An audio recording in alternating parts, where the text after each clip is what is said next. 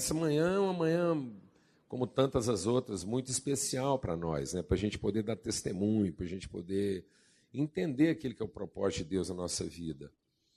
E ah, para a gente cantar essa fidelidade, a gente precisa entender o que é o projeto de Deus para nós.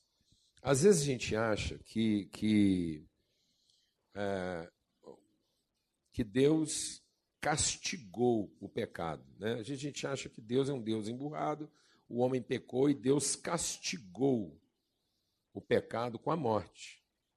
Não, a morte não é um castigo para o pecado. O homem não está sendo castigado com a morte porque pecou. A morte é a consequência direta do pecado.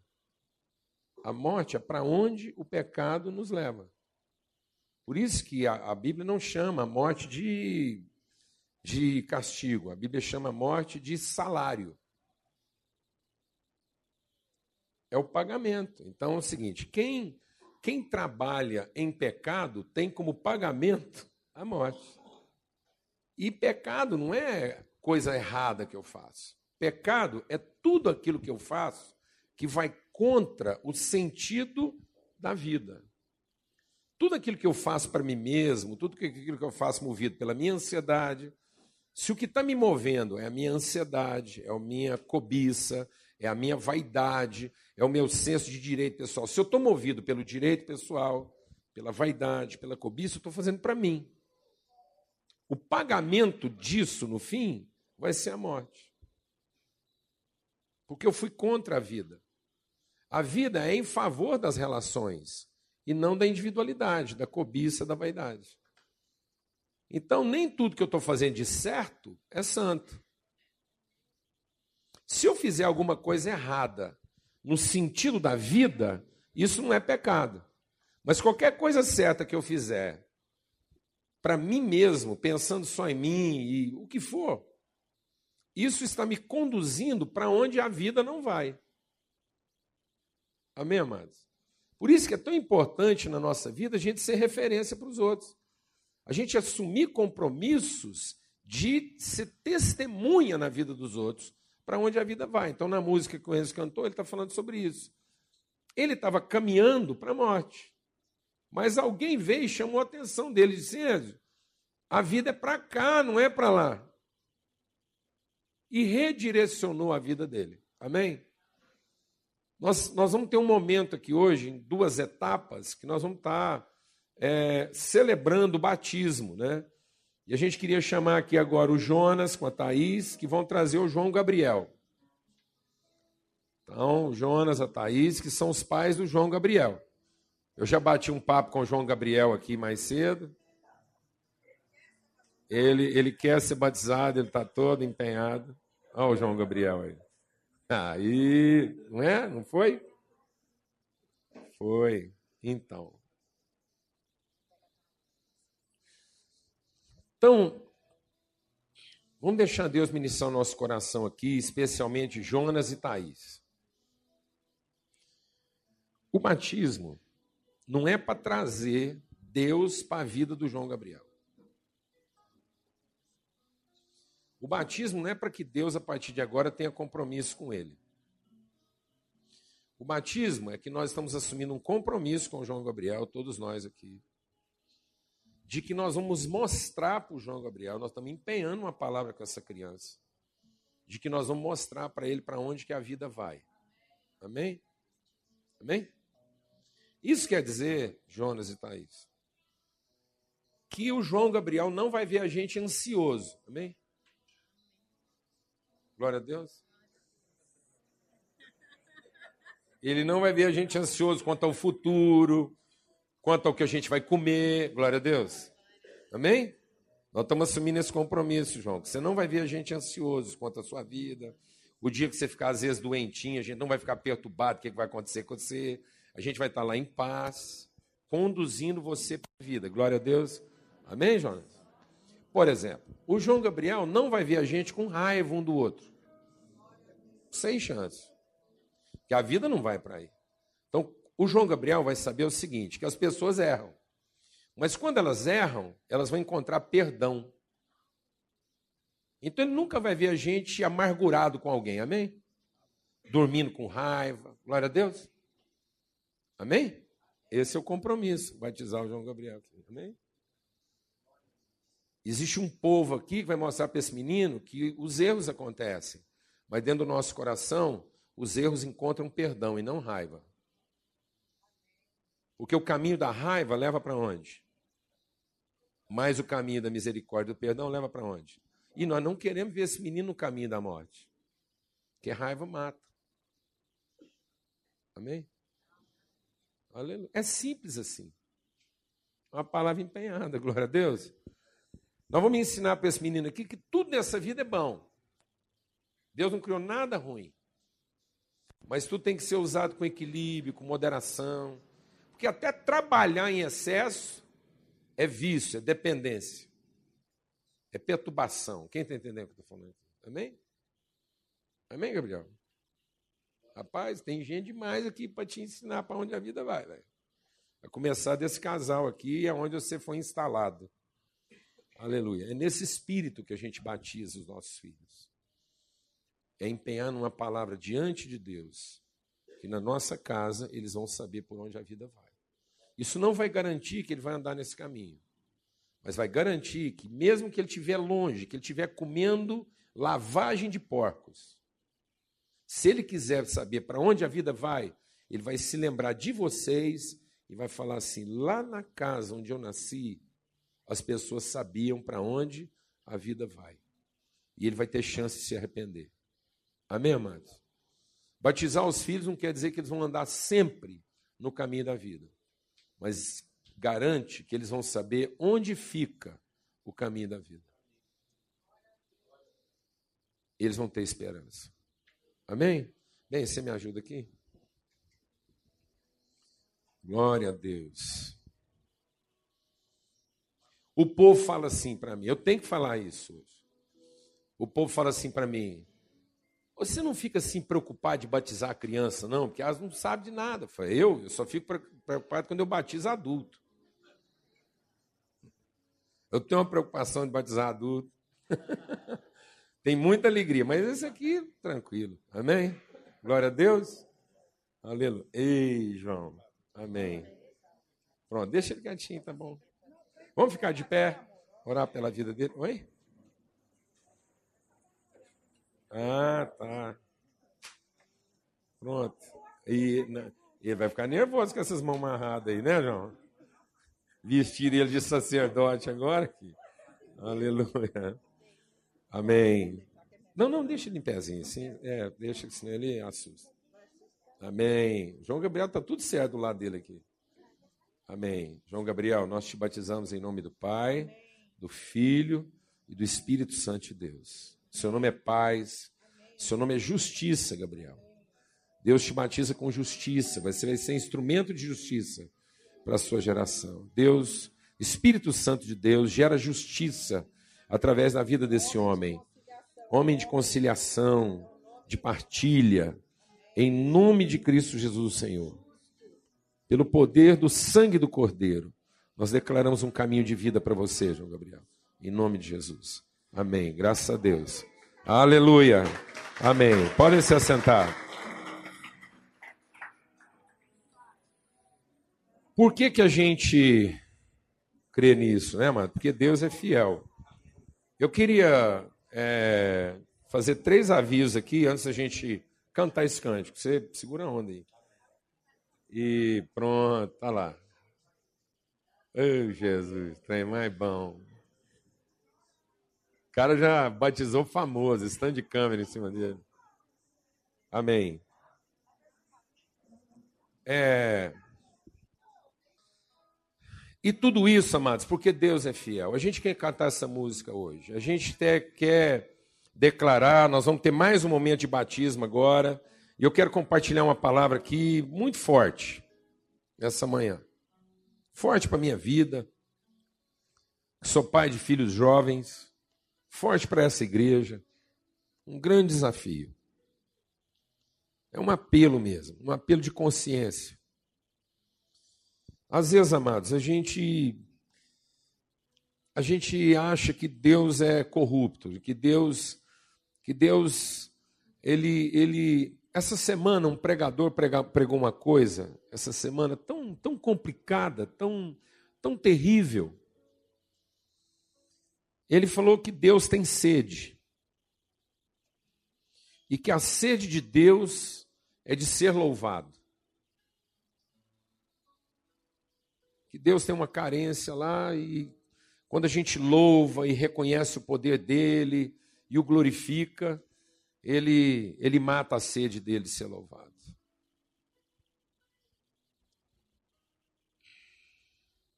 Coisa difícil.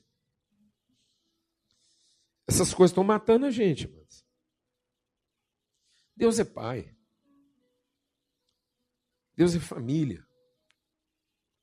Deus não tem outro desejo no coração senão repartir da sua justiça com todas as pessoas que Ele ama.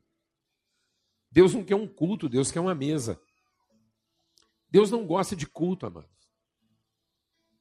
Deus diz assim: Eu me aborreço dos vossos ajuntamentos solenes. Deus não quer solenidade, culto, veneração. Deus não tinha nenhuma carência tudo que está revelado de Deus é porque está revelado o seu coração dadivoso, ofertante, que quer partilhar. A tristeza de Deus é que alguém não receba o que ele quis oferecer. E não que alguém não o reconheça como sendo Deus. Amém? Então, assim, essa coisa que a gente foi construindo, né, de seduzir Deus, de achar que que Deus só vai responder se ele receber a devida admiração, ou que por fim, Deus é todo poderoso, mas é todo insensível. Ele só tem poder, sensibilidade nenhuma, mas nós vamos vencer ele por cansado. Então vamos rezar tanto que ele vai acabar prestando atenção no que eu quero e no que eu preciso. Nada disso, amados. Deus está mostrando que a vida é outra coisa. A vida é o que emana de Deus, é o que sai do coração dele. Esse, esse coração que quer abençoar, que quer repartir e que vence tudo, vence obstáculo, vence dificuldade. E tem um buraco, a glória de Deus enche o buraco. Glória a Deus, amado. Tem uma montanha, a glória de Deus vai se ajuntando até transpor a montanha. Glória a Deus, amado. É assim que é, é algo suficiente para irromper sobre todo obstáculo. E a vida foi vencendo tudo, dificuldade, oposição, incredulidade, a vida prevaleceu sobre tudo, até sobre a morte. Porque Deus é fiel. Abra sua Bíblia no livro de Atos. Algumas semanas atrás eu estava participando de um evento e uma pessoa muito amiga minha, de muitos anos, a gente se converteu mais ou menos na mesma época, a gente faz parte da mesma geração. Ele é líder de um ministério muito grande no Brasil, que já abençoou muita gente, o Marcelo Gualberto, lá da MPC. E a gente estava numa reunião falando sobre aquilo que é o desafio da igreja, o que, que é, de fato, a missão da igreja na sua íntegra. E a gente falou sobre vários assuntos lá. Eu tinha que falar sobre a questão é, da, da, da relação né, da espiritualidade, da vida da igreja com a mulher. Então, como é que, como é que nós estamos? Eh, uma mulher que tantas vezes é, é violentada e violada, né? E essa relação, e violentada de várias formas, tanto violentada na repressão como violentada na, na exploração. Então, e o Marcelo estava falando sobre a questão da juventude. Ele foi falar sobre a juventude e ele falou sobre esse texto. E na medida que ele estava falando, depois a gente até meditou sobre isso, conversou e, e foi aprofundando. Na medida que ele pregava, Deus foi trazendo algo ao meu coração assim muito profundo. Eu compartilhei com ele, a gente compartilhou lá entre nós e entendeu a relevância disso, né, daquilo que a gente foi é, concluindo. E Deus colocou algo no nosso coração lá enquanto ouvia o Marcelo e, e, e, é uma palavra que tem a ver com aquilo que nós vamos fazer agora de manhã. E que é muito mais do que simplesmente um, um rito é um, é um desafio de fé, é um desafio de consciência, é um desafio de perspectiva de vida. E a palavra de Deus diz assim: certo dia, Atos 16, a partir do verso 16. Atos 16, a partir do verso 16. Diz assim: certo dia, indo nós para o lugar de oração, encontramos uma moça, encontramos uma jovem escrava, que tinha um espírito pelo qual predizia o futuro. E ela ganhava muito dinheiro para os seus senhores com adivinhações. Enquanto a gente estava indo para a igreja, é mais ou menos isso. Vamos imaginar nosso dia hoje. Mais ou menos, vamos contextualizar esse texto. O texto está dizendo assim: enquanto a gente está vindo aqui para a oração, a gente está vindo aqui né, para a reunião da igreja, viver o nosso momento espiritual, é como se enquanto a gente estivesse indo para cá, uma jovem nos seguisse pelo caminho fazendo adivinhações. A palavra de Deus diz que ela era jovem e que ela rendia muito dinheiro na medida em que ela fazia prognósticos do futuro. Mas ela era uma jovem escrava. O dom dela era um dom escravo. Era um espírito que servia a interesses inescrupulosos. E aí o texto diz: Essa moça seguia Paulo e a nós, gritando: Esses homens são servos do Deus Altíssimo e anunciam o caminho da salvação. Ela continuou fazendo isso por muitos dias. Finalmente, Paulo ficou indignado. Voltou-se e disse àquele espírito: Em nome de Jesus Cristo, eu ordeno que você saia dela. No mesmo instante, o espírito a deixou. Percebendo que a sua esperança de lucro tinha se acabado, os donos daquela escrava agarraram Paulo e Sila e os arrastaram para a praça principal diante das autoridades. E levando-os aos magistrados, disseram: Esses homens são judeus e estão perturbando a nossa cidade, propagando costumes que a nós, romanos, não é permitido aceitar nem praticar. A multidão ajuntou-se contra Paulo e Silas, e os magistrados ordenaram que eles que se lhes tirassem as roupas, fossem açoitados, depois de serem severamente açoitados, foram lançados na prisão. O carcereiro recebeu instrução para vigiá-los com cuidado. Tendo recebido tais ordens, ele os lançou no cárcere interior e lhes prendeu os pés no tronco. Por volta da meia-noite, Paulo e Silas estavam orando e cantando hinos a Deus. Os outros presos os ouviam. De repente houve um terremoto tão violento que os alicerces da prisão foram abalados. Imediatamente todas as portas se abriram, as correntes de todos se soltaram. O carcereiro acordou e, vendo as portas da prisão abertas, desembanhou sua espada para se matar, porque pensava que os presos tinham fugido.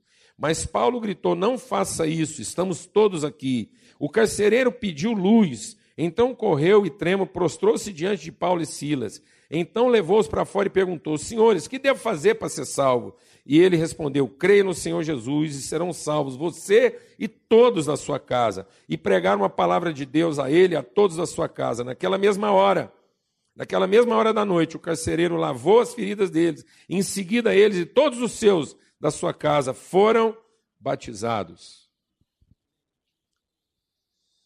Amado, nós estamos falando aqui de uma revolução acontecida numa cidade. Um transtorno sem medida. Você imagina o que aconteceu em poucas horas. Em poucas horas. Uma comoção social, um rebuliço na economia da cidade, na gestão. Foi afetada a economia da cidade, o governo da cidade. E os homens de Deus foram parar dentro de uma cadeia e houve uma, uma revolução.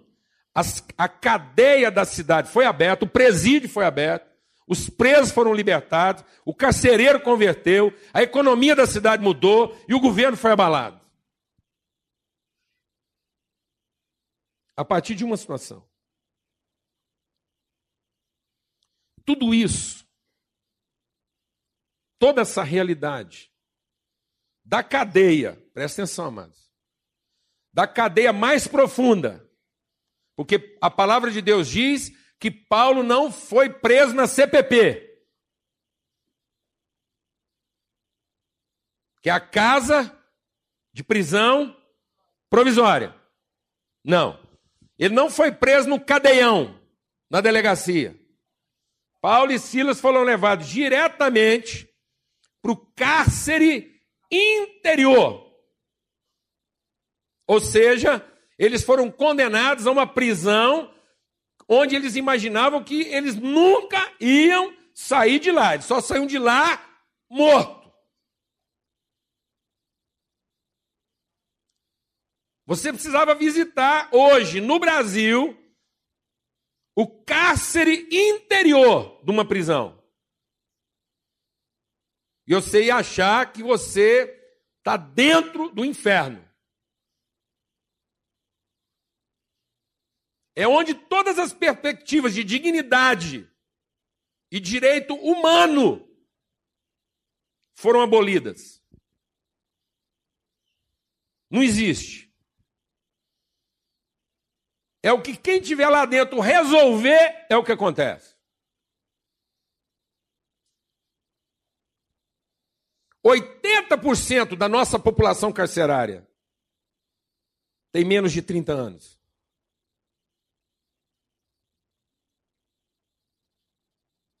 Você escutou o que eu te falei?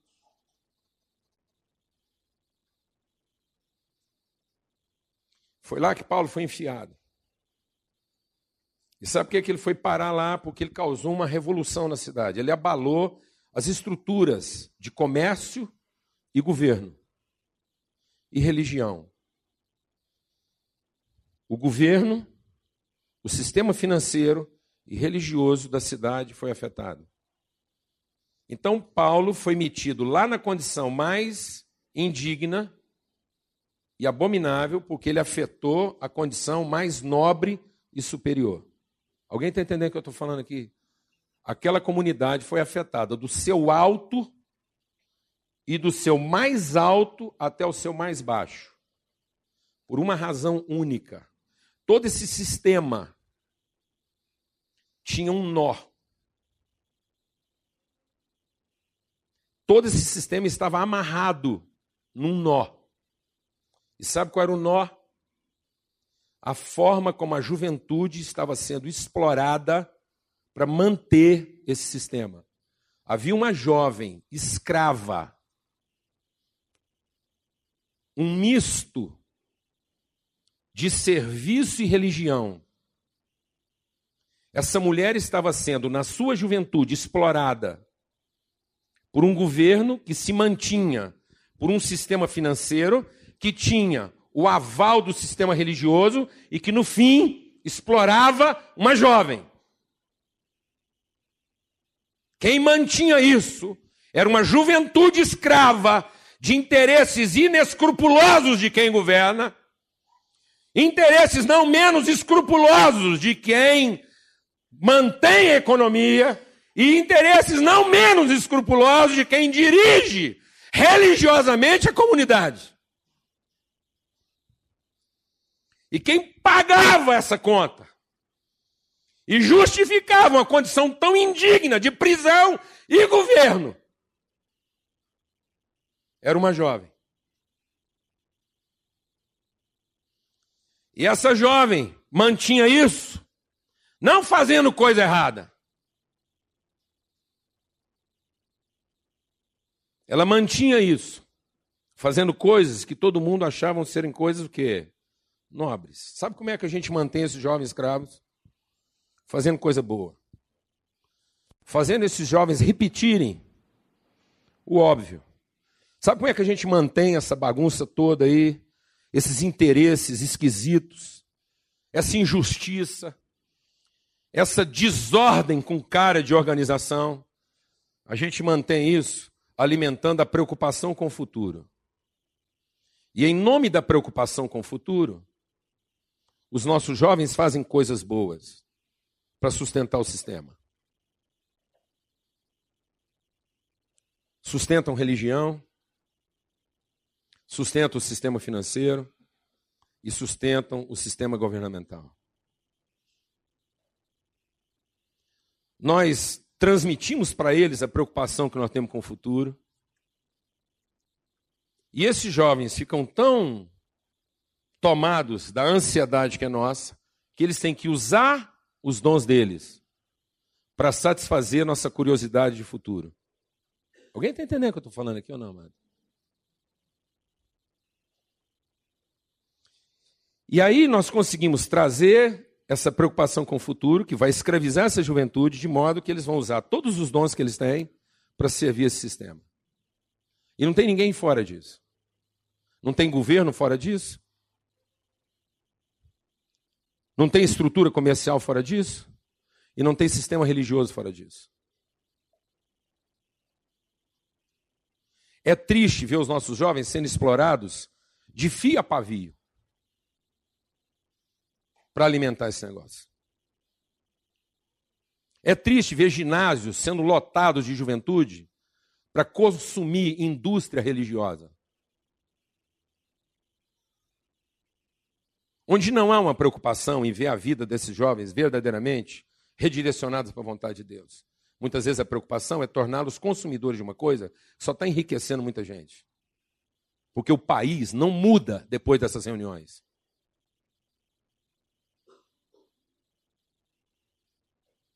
As prisões não se esvaziam e os sistemas não são afetados.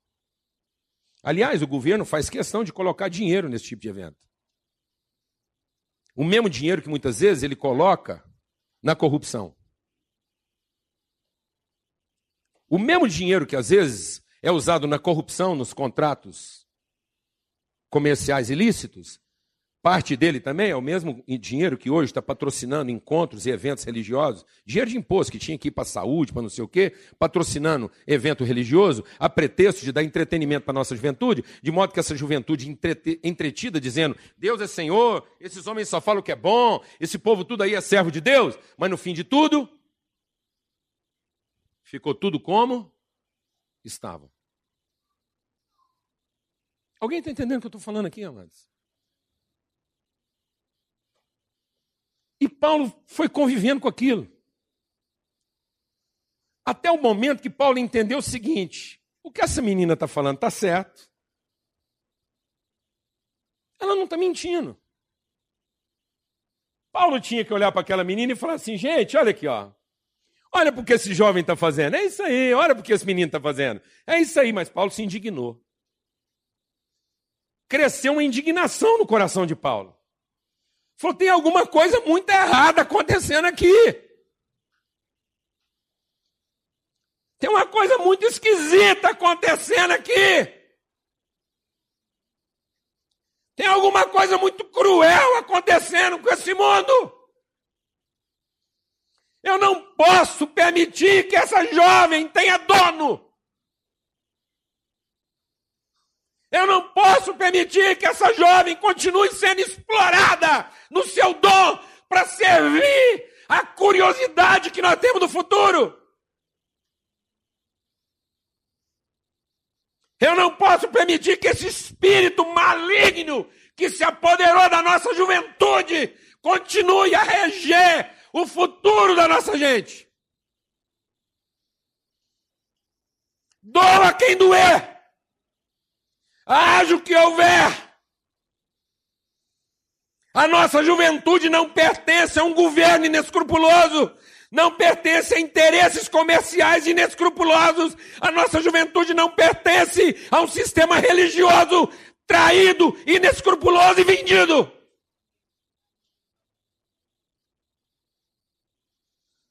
E nós vamos nos levantar, haja o que houver ainda que isso termine em cadeia e açoite,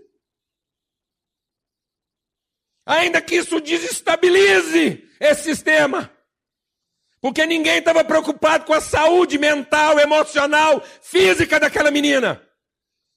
A sociedade só acordou para aquilo que estava fazendo quando aquilo implicou prejuízo financeiro para governantes, comerciantes e religiosos.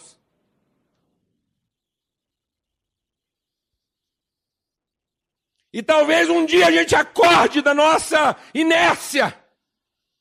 Talvez aconteça uma grande revolução nesse país. O dia que o nosso aborrecimento, a nossa insatisfação com a realidade dessa nação se transforme em indignação com aquilo que está sendo feito com a nossa juventude. E a gente resolva comprar a briga e dizer: nós não vamos mais ter filhos escravos. Escravos da nossa ansiedade, escravos do nosso interesse, escravos da nossa ganância, escravos da nossa preocupação com o futuro, escravos da nossa religiosidade conveniente. Não queremos que os nossos filhos repitam coisas corretas, mas queremos que os nossos filhos declarem coisas verdadeiras. Não queremos que os nossos filhos promovam cultos. Queremos que os nossos filhos revolucionem e libertem a nossa nação. Do governo à cadeia. Para que no fim as famílias sejam redimidas. Para que no fim todo mundo nesse país saiba que aquele que crê verá a sua família salva. Mas isso vai custar, amados. Isso custa humilhação. Isso custa exposição. Isso custa vergonha. Isso custa açoite. Ninguém vai transformar essa realidade celebrando cultos. Ninguém vai transformar essa realidade promovendo eventos. Essa realidade só se transforma quando a gente se levantar com indignação contra o que está acontecendo. E dizer: nossos jovens não serão escravos. Nossos jovens não terão donos. A religião não vai ser dona da nossa juventude. Os interesses comerciais não serão donos da nossa juventude. E os interesses de poder, e de governo e de controle não serão donos da nossa juventude. Amém, meu irmão? Foi essa indignação que tomou conta de Paulo. E ele sabia que isso ia custar. E o nosso problema é que a gente não quer pagar o custo disso. A gente não quer correr o risco de parar numa cadeia, de ficar nu. Para libertar aquela jovem, Paulo assumiu o risco de ficar nu em praça pública, de tomar um couro na frente de muita gente e de ter sua liberdade cerceada. Mas a revolução foi feita da sede do governo à cela mais escura, a luz percorreu aquela cidade. Porque um homem entendeu que aquela jovem não seria mais escrava. Ele não se acomodou com aquilo. Ele não continuou fazendo o seu trabalho como se tivesse tudo certo. Quem entendeu isso aqui, irmão? Nós não podemos continuar vivendo a vida desse jeito. Nós não podemos continuar transferindo essa responsabilidade para quem quer que seja. Nós não podemos continuar com os nossos afazeres como se tudo tivesse certo. Paulo parou o que estava fazendo. Ele se voltou contra aquele problema. E disse: Isso não pode continuar assim. E Deus está à espera de que homens e mulheres se levantem para dizer: Isso não pode continuar assim. Amém. Glória a Deus. Você crê nessa palavra, meu irmão? Nós não estamos aqui para celebrar um culto, amados. Nós estamos aqui para incitar um movimento.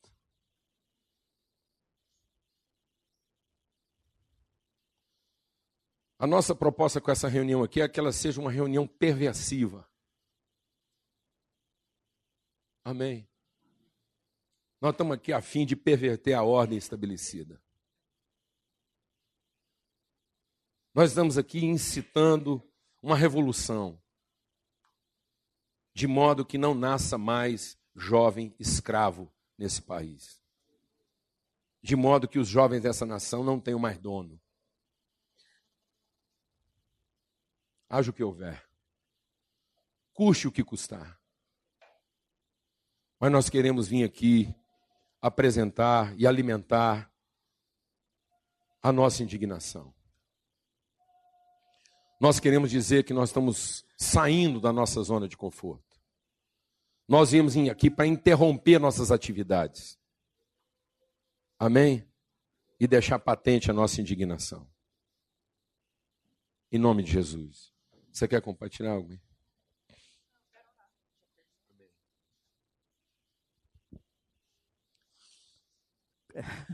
Como o caso do Paulo Júnior, a gente escuta isso aqui, vê a orelha dele ficar roxinha.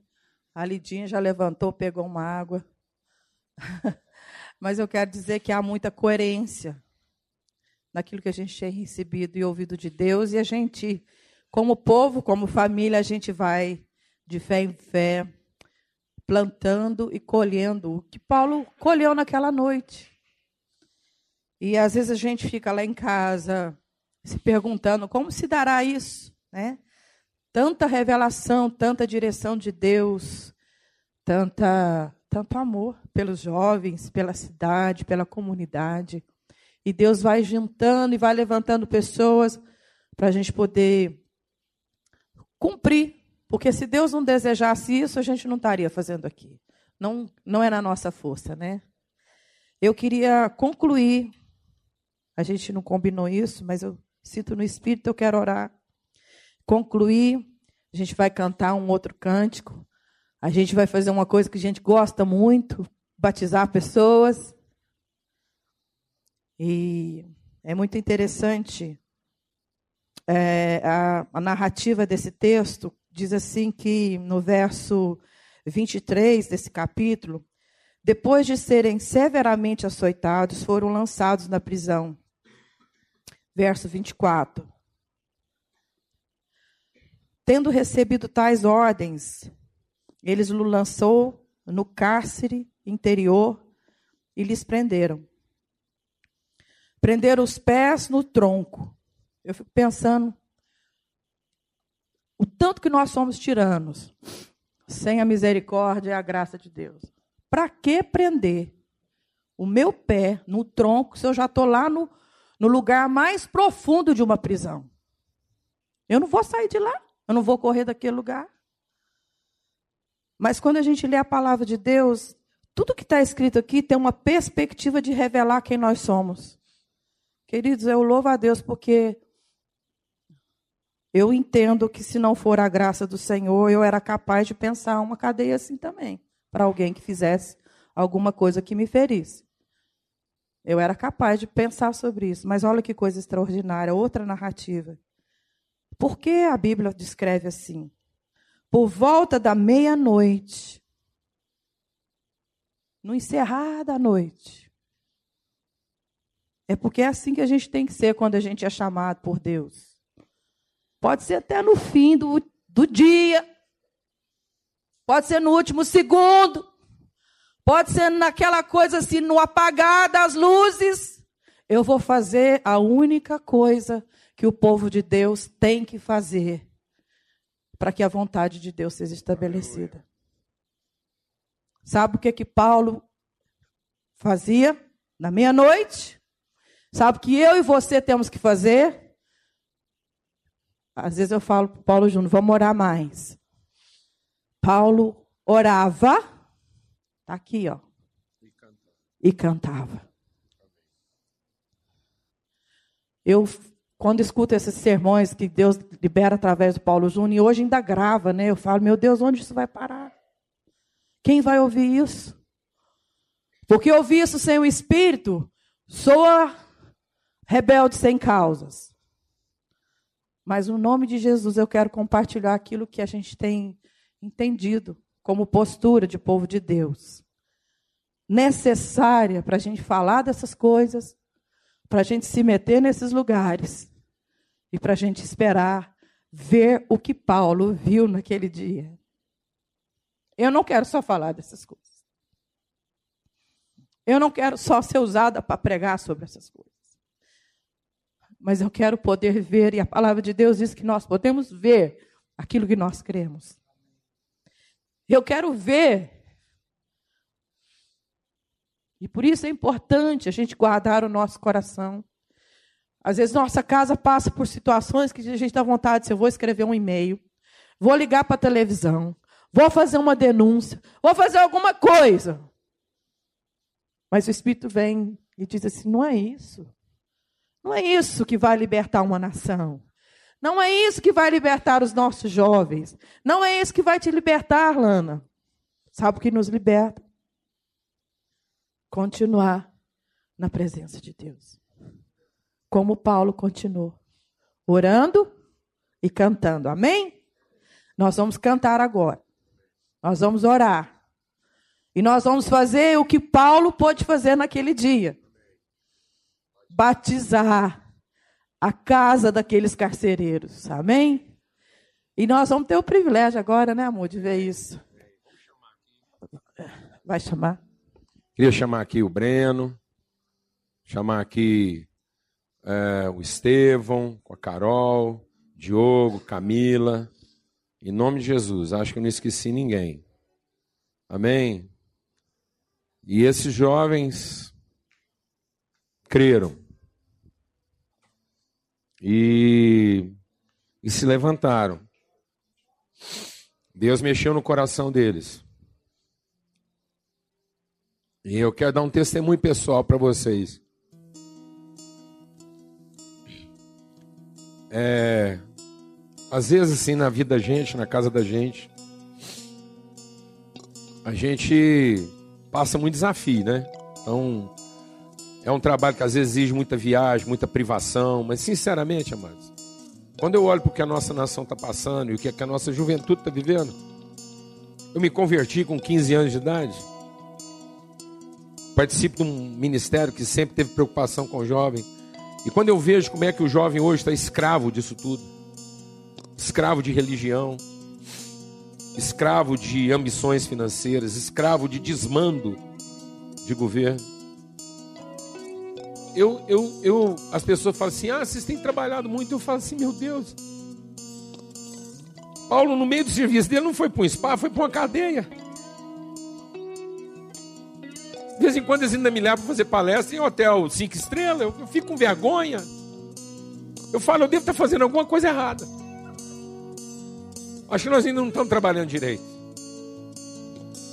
Mas quando a gente olha para esses jovens e tem o privilégio de ouvi o apelo deles. Recentemente, esses jovens chegaram para mim lá, eles, eles queriam ser batizados lá, onde eles tiveram uma visitação de Deus. Eu falei, não, gente, vamos, aguenta, aguenta, mas vamos repartir isso com a igreja. E aí eles falaram assim, ó, aguentar a gente aguenta, mas faz alguma coisa com nós aqui agora.